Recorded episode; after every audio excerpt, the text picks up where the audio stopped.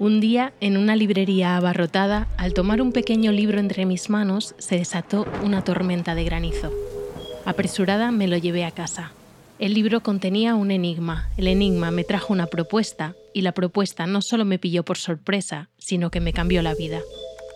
Me llamo Débora Marín y soy la nueva portavoz de la Sociedad Lectoescritora, un grupo antiquísimo de mujeres dedicadas a la lectura y la escritura en primera persona. En este diario sonoro te contaré lo que pasó desde ese día hasta el momento en que, casi un año y medio después, logré poner en marcha la Sociedad Lectoescritora del siglo XXI. En ese tiempo también conseguí retomar la escritura de mi libro y ordenar ciertos asuntos personales. Pero nada de esto lo hice sola. Como pronto comprobarás, las lectoescritoras no estamos nunca solas.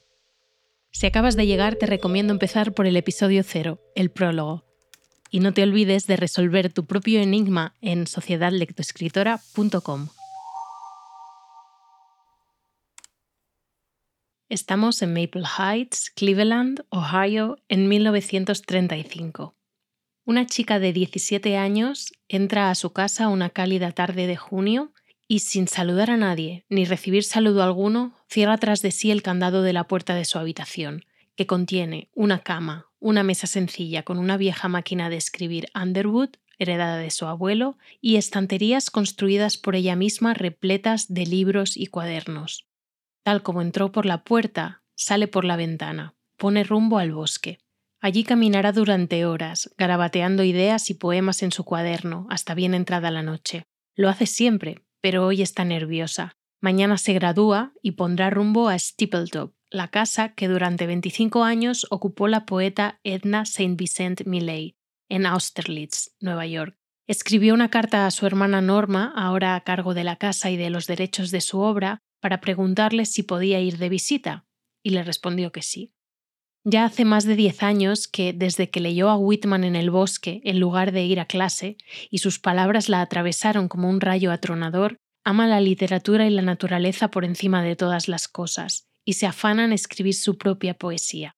Whitman es la única figura a la que siempre puede recurrir, en la que siempre puede confiar. Lo considera su tío. El suyo de verdad se suicidó un día de lluvia. La mañana siguiente, después de la ceremonia de graduación y sin despedirse de nadie, se sube al coche y conduce durante dos días. Se queda en la casa durante tres jornadas y luego regresa de nuevo a finales de verano, después en invierno, y al fin se instala durante siete años en Steepletop para ser la secretaria y confidente de la excéntrica Norma. Irá a Ohio State University y a Vassar, pero nunca llegará a graduarse. Empezará a publicar sus poemas en algunas revistas especializadas. Viajará a Londres sin un centavo. Conocerá a su gran amor, la fotógrafa Molly Malone Cook, que se convertirá además en su agente y mejor amiga y con la que convivirá 40 años hasta la muerte de esta en Provincetown, donde además durante un tiempo regentarán una librería donde quien manda no es el cliente, sino el buen gusto literario. Publicará su primera colección de poemas a los 28 años y de allí un libro cada año o cada dos, a la vez que de vez en cuando enseñaba poesía y no dejaba nunca de vagar, siempre sola, aunque con sus perros, por los bosques y las marismas. En 2007 el New York Times dijo de ella que era, de lejos, la poeta más vendida de Estados Unidos. Sus poemas son luminosos y metafísicos a la vez que completamente terrenales. Se agarran a la belleza como un zorro hambriento al viejo cadáver congelado de un mapache en invierno. Y esta imagen no es mía, sino suya. Sus poemas se leen en redes sociales, en centros de yoga, en iglesias, bajo las mantas y en grupos de terapia. Es la poeta a la que leen quienes no leen poesía. Además, no es partidaria de hacer literatura con el yo por delante. Es increíblemente discreta y piensa que la vida personal de un autor no debería interferir en sus textos, así que, ¿por qué está entre las socias de honor de la sociedad lectoescritora? Pues porque, aunque una pretenda ser invisible, cuando hago bien mi trabajo desaparezco, decía, el yo siempre se cuela, y su yo es tan vivo que logra su misión a medias, su presencia indiscutible, amable y magnética nos permite verla con claridad, pero su brillantez nos ciega para que solo podamos vernos a nosotras mismas. Y porque, además de poemas, también escribió ensayos donde nos deja ver un poco más de ella misma. Hoy, en Sociedad Lectoescritora, Mary Oliver, La escritura indómita y Horas de invierno. Compré la escritura indómita justamente un año antes que Anhelo de Raíces, el día de San Jordi de 2021, en una librería del barrio en el que fui a vivir cuando volví a Barcelona después de pasar siete años en una masía. Lo compré un año antes de encontrarme con la sociedad lectoescritora. Un arroyo pedregoso y sombrío entre altos cedros que dejan pasar a medias la luz anaranjada del sol me llamó la atención. La escritura indómita, Mary Oliver. A mí no me decía nada el nombre. Prólogo de Elena Medel, eso sí, ya la seguía Elena hace tiempo como editora y escritora. Y arriba se leía Premio Pulitzer y Premio National Book, y una editorial también desconocida para mí que se convirtió desde entonces en mi indiscutible favorita, Errata Naturae, Errores de la Naturaleza. En la contra dice que aunque es conocida por su poesía, es una ensayista excepcional, a la altura de las figuras más destacadas de la nature writing, género que veremos con las socias en el anexo A y que este libro es su obra de referencia. Me decido, me lo llevo. Esa noche, en mi cama, sucede algo que no me ha pasado jamás, y no, no sale una tarjeta de entre las páginas. Al tomar el libro, una sensación eléctrica recorre mi cuerpo y permanezco largos segundos en silencio, con el libro cerrado todavía entre mis manos, con el corazón acelerado y el cuero cabelludo cosquilleando, pero en paz, Sé, y lo sé de la forma en que se sabe lo que no se sabe por qué se sabe, pero se sabe, que este libro transformará algo en mí. Me salto el prólogo, que es algo que suelo hacer cuando no conozco a la autora, pues me gusta descubrirla por mí misma y luego ya para acabar comparar mis ideas con las de la prologuista, y paso al primer ensayo, titulado Los territorios salvajes de la creación. Este episodio lo trataremos con las socias en el anexo B. Me impacta tanto, tantísimo, y tengo tal impresión de haberlo escrito yo misma, aunque de haberlo hecho sería mucho menos perfecto, que no dejo de leer hasta prácticamente el final del libro, hasta que me caigo de sueño, pero al día siguiente corro a escribir una newsletter porque necesito compartir esto con alguien. Es que esto no puede quedárseme dentro. Al cabo de unos días, en uno de esos momentos anodinos en los que no estás pensando en nada concreto y de repente se hace una conexión en algún punto indeterminado de tu cerebro, me doy cuenta de que sí la conocía. En mi casa del bosque, mientras caminaba descalza dando vueltas alrededor de la piscina, había escuchado una entrevista suya en un podcast que me pongo de vez en cuando. Recuerdo haber pensado, qué anciana más maravillosa y más inteligente, y haber admirado con reverencia algunas de sus reflexiones y alguna de las líneas que leyó, Quizás el nombre, poco memorable en principio, no, no jugó a su favor. O quizá yo no estaba preparada para atender. Me olvidé. Pero cuando la sociedad lectoescritora llamó a mi puerta y me planteé crear este diario sonoro, este podcast, supe que después de May Sarton solo había un nombre posible, solo tenía un lugar por donde continuar. Y ahora sí, estaba preparada para sumergirme en ella hasta el fondo. Así, de May pasamos a Mary. Están a solo una letra de distancia y tienen algunas cosas en común, pero a la vez la diferencia es notable. Quizás la más relevante sea el fondo de la obsesión de ambas por la escritura. Porque como me decía mi terapeuta, no importa lo que haces, sino desde dónde lo haces. En la escritura indómita, Mary escribe sobre la voluntad de eternidad de cualquier artista. Ella la tiene también, desea hacer algo que sea útil a las personas, como un buen poema es útil para ella.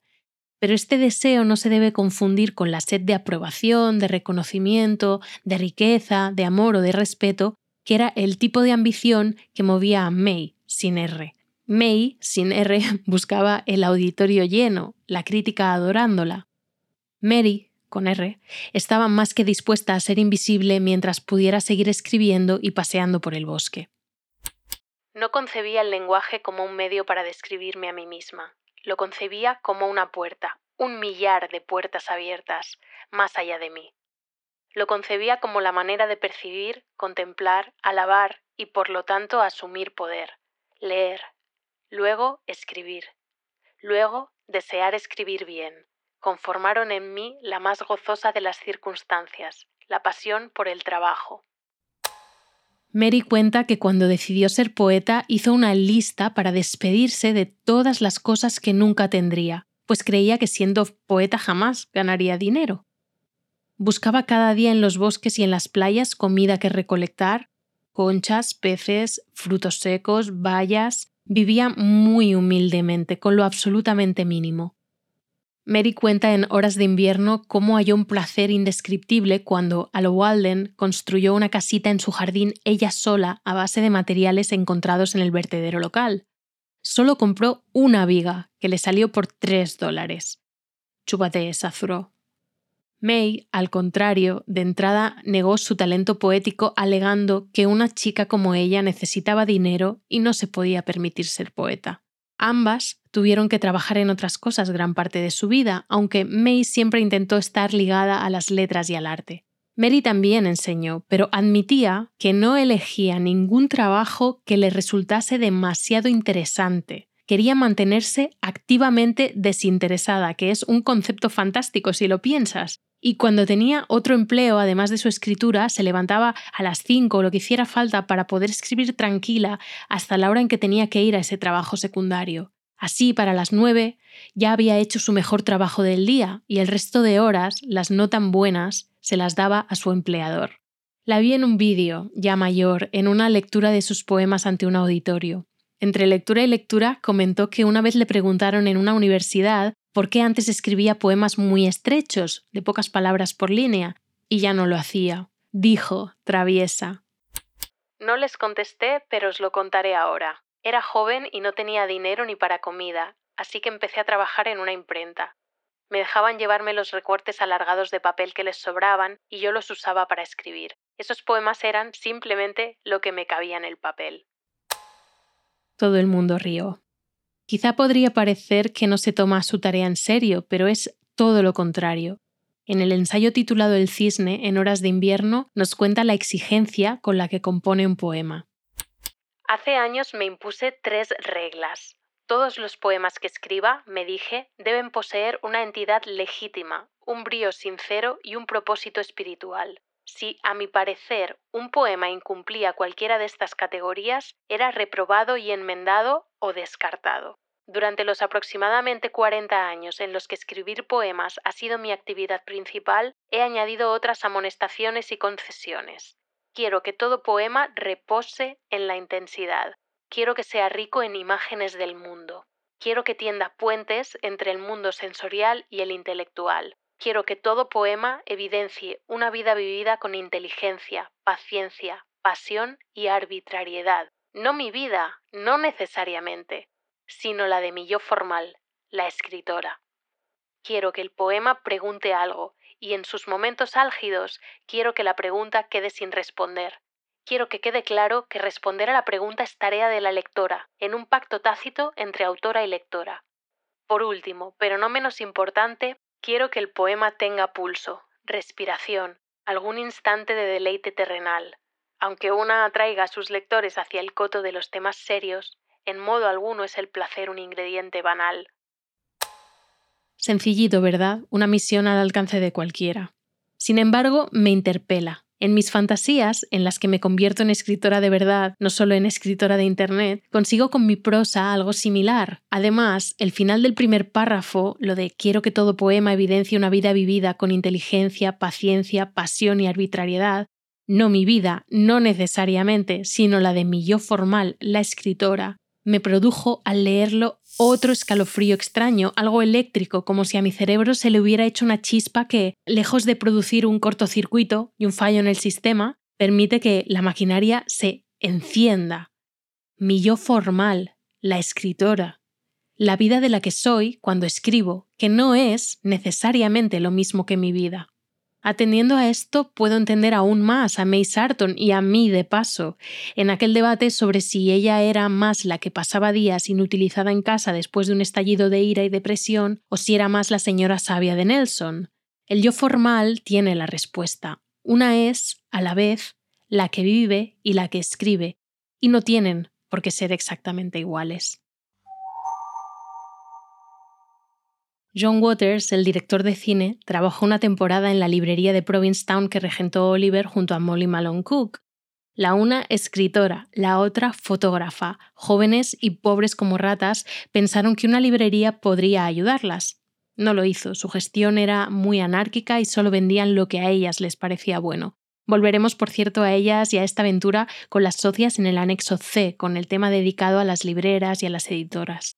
En una entrevista con Paul Holdengraver en su mítico programa de radio A Phone Call with Paul, cuenta que Mary en aquella época solo tenía un poema publicado y era una mujer muy oscura que estaba siempre en la parte trasera de la librería fumando sin parar, con una trenca puesta aunque hiciera un calor de mil demonios y afirma que se llevaban muy bien y era muy divertida, pero que era muy distinta a como la gente se la imagina, ¿no? Y que era, en palabras de John, una drama queen que se peleaba con los vecinos a menudo.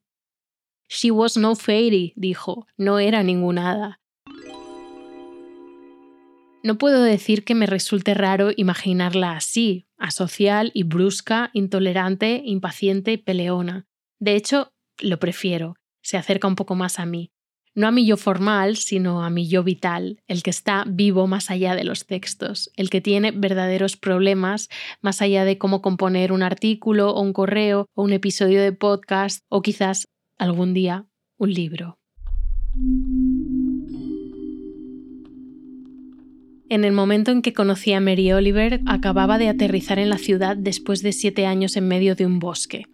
Más que deprimida, estaba desolada. Mi único consuelo era cerrar los ojos allí donde estuviera y recrear mi casa, mi paisaje, mis caminos, mis nubes, mis pájaros, los de allí.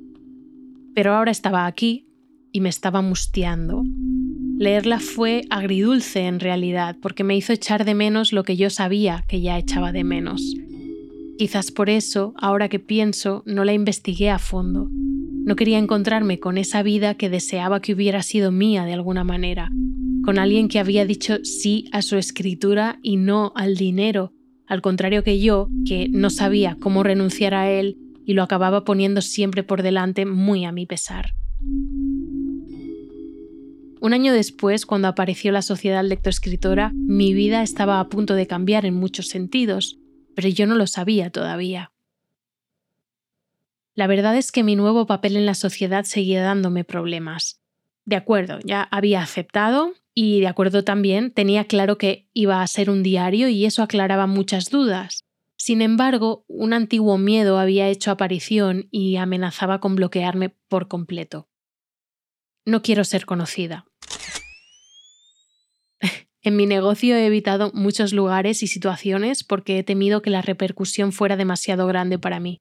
Me he mantenido conscientemente pequeña, discreta y todo lo invisible que he podido. No soy esa persona que se emociona pensando en escenarios, ni multitudes, ni con el reconocimiento de ese tipo. En ese sentido, no soy como May Sarton, soy la que solo quiere estar en su casa haciendo el trabajo y saber que los resultados están ahí, pero no requieren de mi presencia, como Mary Oliver. El problema es que mi trabajo soy yo. Escribir sobre mí es mi profesión desde hace más de 10 años. No me importa que me conozcan interiormente, pero no quiero que me conozcan exteriormente. En fin, es complicado. Una gran paradoja que me pone muchos palos en las ruedas y que a veces me bloquea tanto que no me deja seguir avanzando. Así que ahí estaba, enfrentada a la sociedad lectoescritora, de nuevo el temor a exponerme más de la cuenta a que quizás las cosas fueran demasiado bien y se me escapasen de las manos.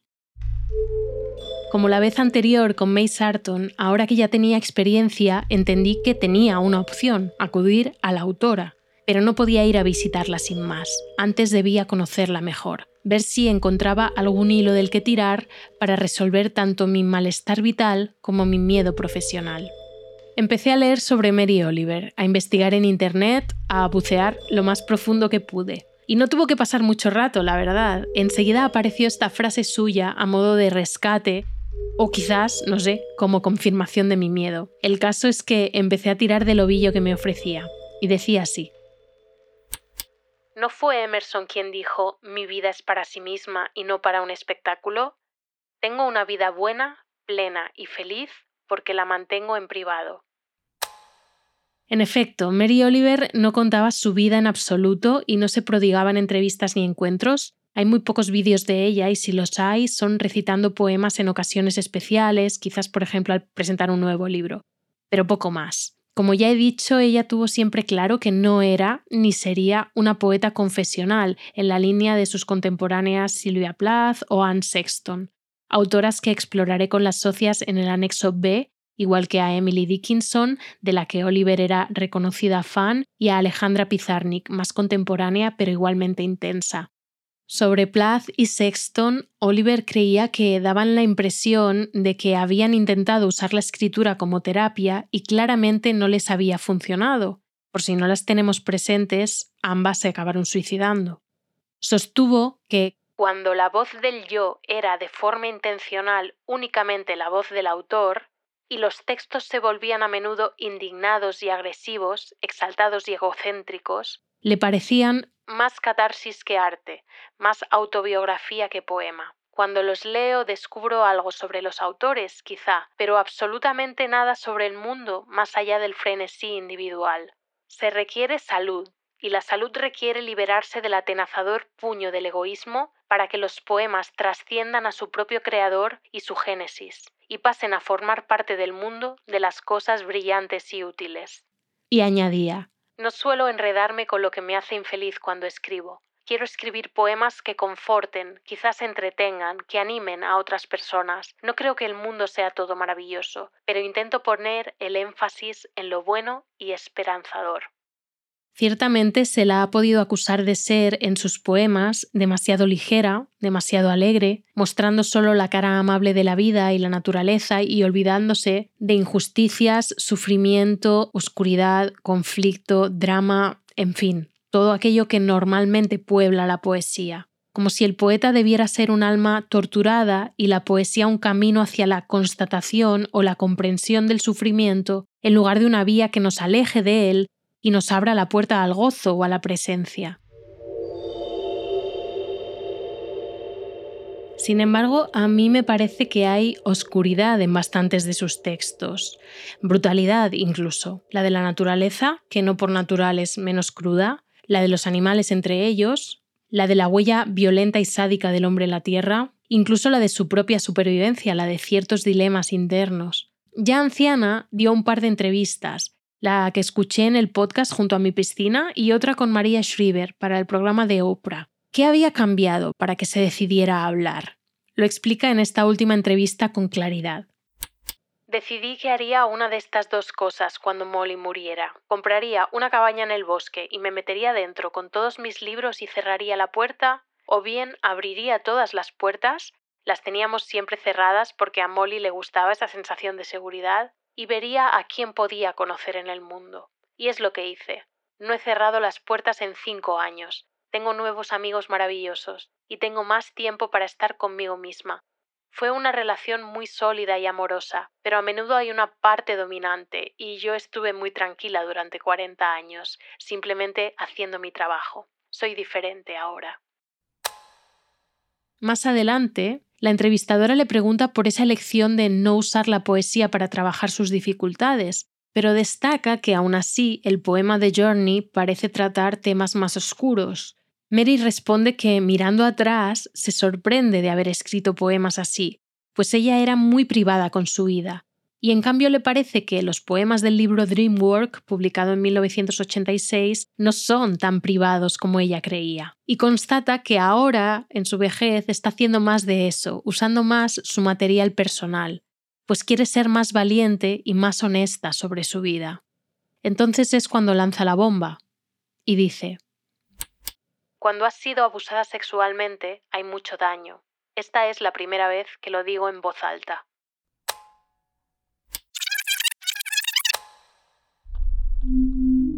Volvamos a esa habitación cerrada con candado desde dentro. Volvamos a sus escapadas diarias a la naturaleza, que la harán faltar siempre a clase y se mantendrán toda la vida, pues nada bueno sucede entre cuatro paredes y el hogar no es un lugar seguro. Volvamos al deseo de ser invisible. Volvamos a su partida en cuanto cumplió 18. Volvamos a su acomodamiento a una sola pareja, mujer, y a no causar problemas en una relación volvamos a su cabeza hundida en los libros desde la niñez. Volvamos, al fin, a esa necesidad casi obsesiva de concentrarse en cada migaja de belleza para sobrevivir y sumergirse en la naturaleza para encontrar una conexión viva y verdadera, más grande que todo y que todos. No tuve suficiente protección ni amor materno. Tuve una infancia insuficiente, como tantos otros millones de personas en el mundo. Ahora que siento que lo he sanado con ayuda de algunas personas y he tenido el ejemplo de mujeres valientes como Eve Ensler, sé que es un tema que no evitaré más. Siempre habrá pájaros, pero voy a ampliar un poco más, o quizás mucho, no lo sé. No lo contó antes directamente, pero sin embargo las pistas estaban ahí para quien quisiera leerlas. En lo poco que nos dejó saber de su vida y también en poemas como Rabia o los inmensamente populares El viaje, que escucharás en unos minutos, y Gansos salvajes, o escondido o no tan escondido en algún párrafo suelto de la escritura indómita y hojas de invierno. El padre que agrede, la madre que no protege, la experiencia con la maldad, la inseguridad del espacio cerrado. Sin embargo, está claro que no lo explotó como tema en su escritura de forma abierta. Eligió la privacidad. Hoy me propongo ir al encuentro de Mary con todo esto revoloteando en mi cabeza con mis miedos sobre lo que supone dejar que la gente a la que no conoces sepa demasiado de ti o te tengan demasiado presente, con lo que supone leer y escribir literatura del yo, con el temor de no lograr nunca ganar suficiente dinero con mi escritura literaria, no la de Internet, el miedo de no lograr también hacer de la sociedad lo que me gustaría que fuera, y la desolación de estar viviendo una vida que me parece que no me corresponde en un espacio que no me corresponde.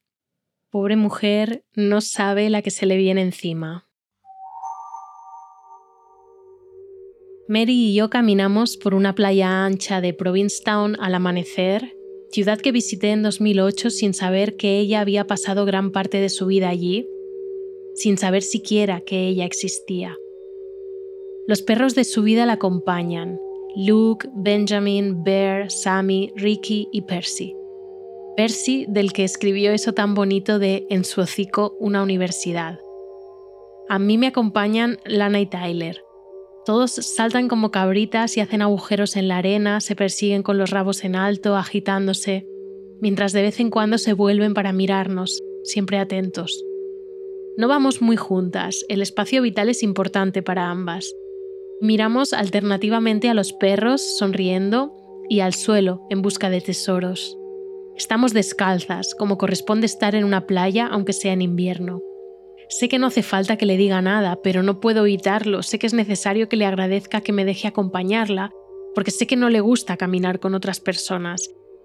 Y lo entiendo, estoy evitando que piense y escriba. Antes de que me dé tiempo a abrir la boca, empieza. Sabes, no me importa llevar el mismo abrigo cada invierno, sigue abrigándome. No me importa venir con una bolsa para recoger moluscos, no añoro grandes festines. No me importa tampoco si un día no sale nada, si el poema se resiste, si la idea no cuaja, si tengo dudas que no logro resolver, si estoy enfadada o hay dificultades en mi vida, si luego tengo que ir a trabajar en un trabajo cualquiera. Sigo viniendo, sola y en silencio, porque aquí escribo y aquí encuentro la dicha.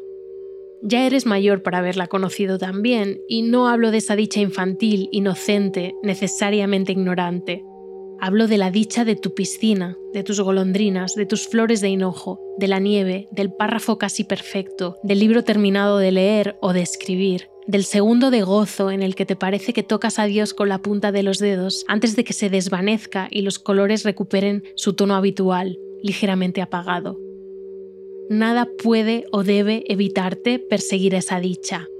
Esa es la única concesión que diría que no debes hacer. No dudes, no dudes. Agárrate a la poesía, pues aunque no escribas poesía, contienes poesía. La mirada poética debe expresarse. La dicha brota de dentro, normalmente en forma de poema, quieras o no. Y quieras publicar poesía o ni te lo plantees, la poesía ayuda a cualquier escritora. La poesía ayuda a leer y ayuda a escribir. El ritmo, el movimiento, la metáfora necesaria son todo parte de una mirada que viertes sobre el mundo cuando estáis a solas, el mundo y tú. Cuando la voz que es tuya pero no parece tuya se manifiesta y susurra cosas pequeñas en tu oído y tú las transcribes sin más. No dudes, no dudes. La poesía es una vía limpia y poco exigente, es una entrada a tu propio universo. No dudes, no dudes. Me mira de repente y sigue. Escribí un poema sobre esto, creo que era de los buenos, búscalo. Ahora discúlpame, debo seguir caminando, tengo trabajo que hacer antes de que el sol esté demasiado alto. Y tú también. En el bolsillo de mi abrigo hay una piedra de las que recogí buceando en Menorca, una de las joyas con las que cubrí a mi gata antes de enterrarla. Llevo todo este rato dándole vueltas en la mano. La saco y se la doy. Nuestros dedos se rozan brevemente y siento deseos de decirle muchas cosas, pero no digo nada. Las dos sonreímos. Mis perros y yo volvemos en dirección al pueblo, mientras ella y los suyos siguen andando por la playa.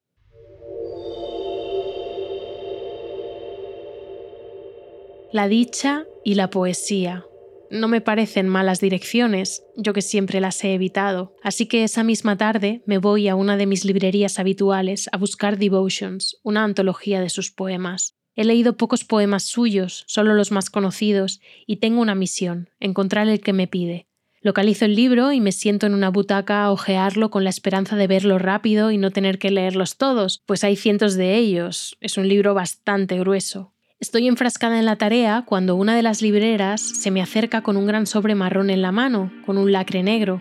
No hay nombre, ni remite, ni nada más que el logotipo de la sociedad lectoescritora en el relieve de la cera fría. Me dice que se lo acaban de entregar para mí, un poco extrañada. Más extrañada estoy yo, que no acierto ni a hablar, pero le doy las gracias, que a eso sí que llego.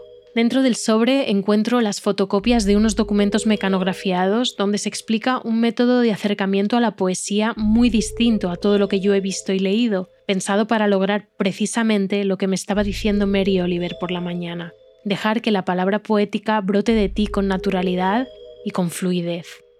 Me levanto como un resorte y me voy directa a la caja a pagar el libro. La cajera es la misma chica que me ha traído el sobre, así que le pregunto quién se lo ha dado, y solo sabe decirme que era una mujer, una mujer normal, vestida de oscuro. ¿Pero te ha dicho mi nombre o algo? le pregunto. Y no, me dice, me ha dicho que estarías leyendo a Mary Oliver. Salgo corriendo y busco, ya en la calle, entre los coches y los transeúntes, a una mujer normal, vestida de oscuro, pero nada, obviamente. La vuelta a casa en el metro me resulta un poco asfixiante, tengo la sensación de que me observan, pero el libro y los documentos están bien guardados en mi mochila que aprieto entre las piernas. Después de cenar con el niño ya dormido, saco Devotions y me dispongo a buscar. ¿Pero qué estoy buscando realmente? ¿Un poema sobre poesía? No sé. No dudes, no dudes, me decía todo el rato. Pruebo a abrirlo por una página cualquiera esperando algún tipo de magia, pero nada. Al rato de pasar páginas y páginas, al fin lo entiendo. Don't hesitate, empieza el poema. No dudes. La traducción, lo siento, es mía. Si no lo encuentras maravilloso, es culpa mía, no es culpa suya. Disculpa de antemano mi mediocre capacidad como traductora. No dudes. Si de repente e inesperadamente sientes dicha, no dudes. Entrégate a ella. Hay demasiadas vidas y pueblos enteros destruidos o a punto de estarlo.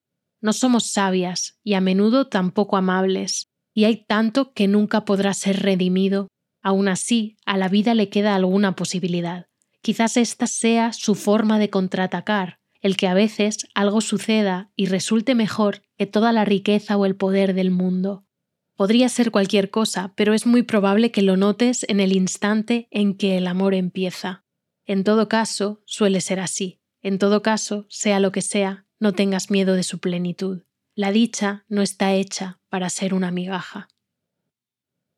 La dicha no está hecha para ser una migaja. Lo notaré en el instante en que el amor empieza. Si siento dicha, no debo dudar.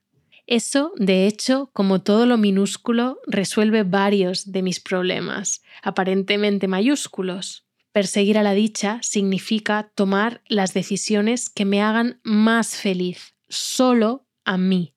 Pero decirlo es muy sencillo y ponerlo en práctica cuesta un poco más. ¿Cómo podría reflejarse la idea de perseguir la dicha y agarrarme a la poesía en todos los frentes que tenía abiertos? No tenía una respuesta inmediata, pero lo que me pareció más sencillo fue, a partir del día siguiente, iniciar una nueva rutina para antes de escribir las entradas de mi diario, tanto para la sociedad como para mi libro. Me propuse leer al menos un poema suyo cada día, como un oráculo, como una apertura, y hacerlo en voz alta, repitiéndolo si hacía falta, para que el sonido me llevase y su gozo, ahora mi gozo, me guiase. Pensé que así se iría impregnando en mí su música. Además, empecé a practicar todo lo que el documento de la sociedad me enseñaba sobre la palabra poética, y así, durante días, escribí entradas inesperadamente luminosas en las que asomaba, por supuesto, el punto justo de crudeza y realidad. No hay luz sin sombra, no hay gozo sin sufrimiento. Pensé que serían buen material para mi libro. También pasó algo importante me di cuenta de que viviendo en el lugar en el que vivía no iba a lograr nunca alcanzar nada parecido a la dicha.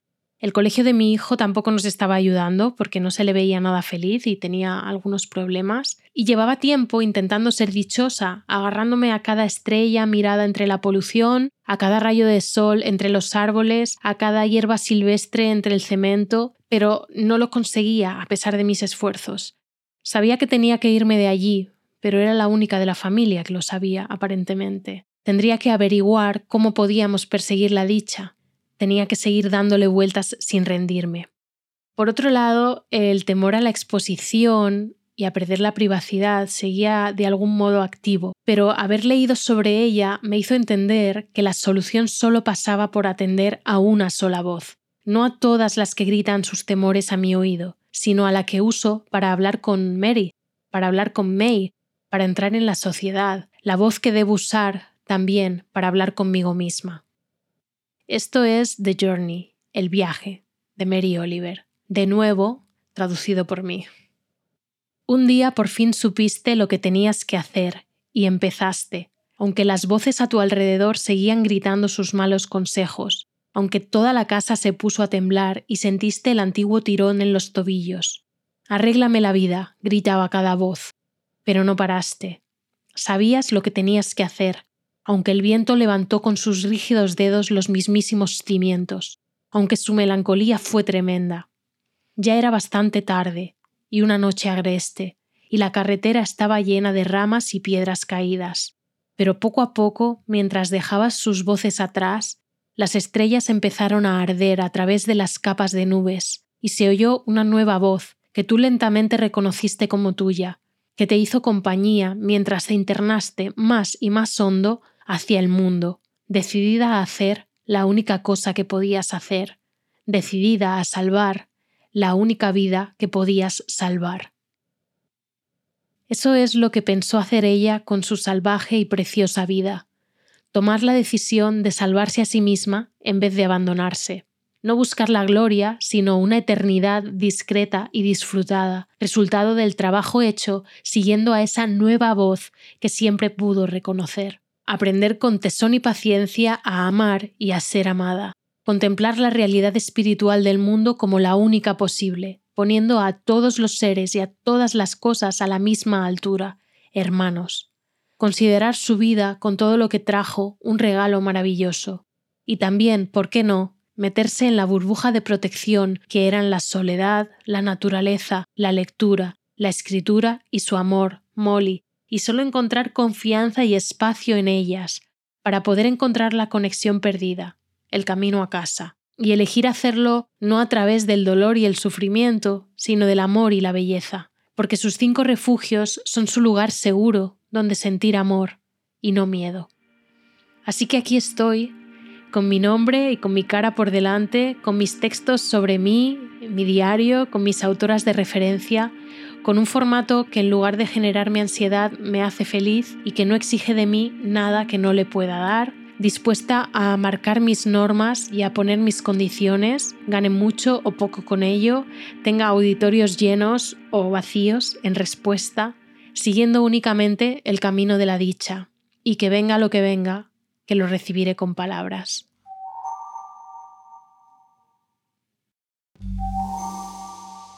Si crees que tienes madera de lectoescritora, entra en sociedadlectoescritora.com y deja tu correo para obtener tu enigma.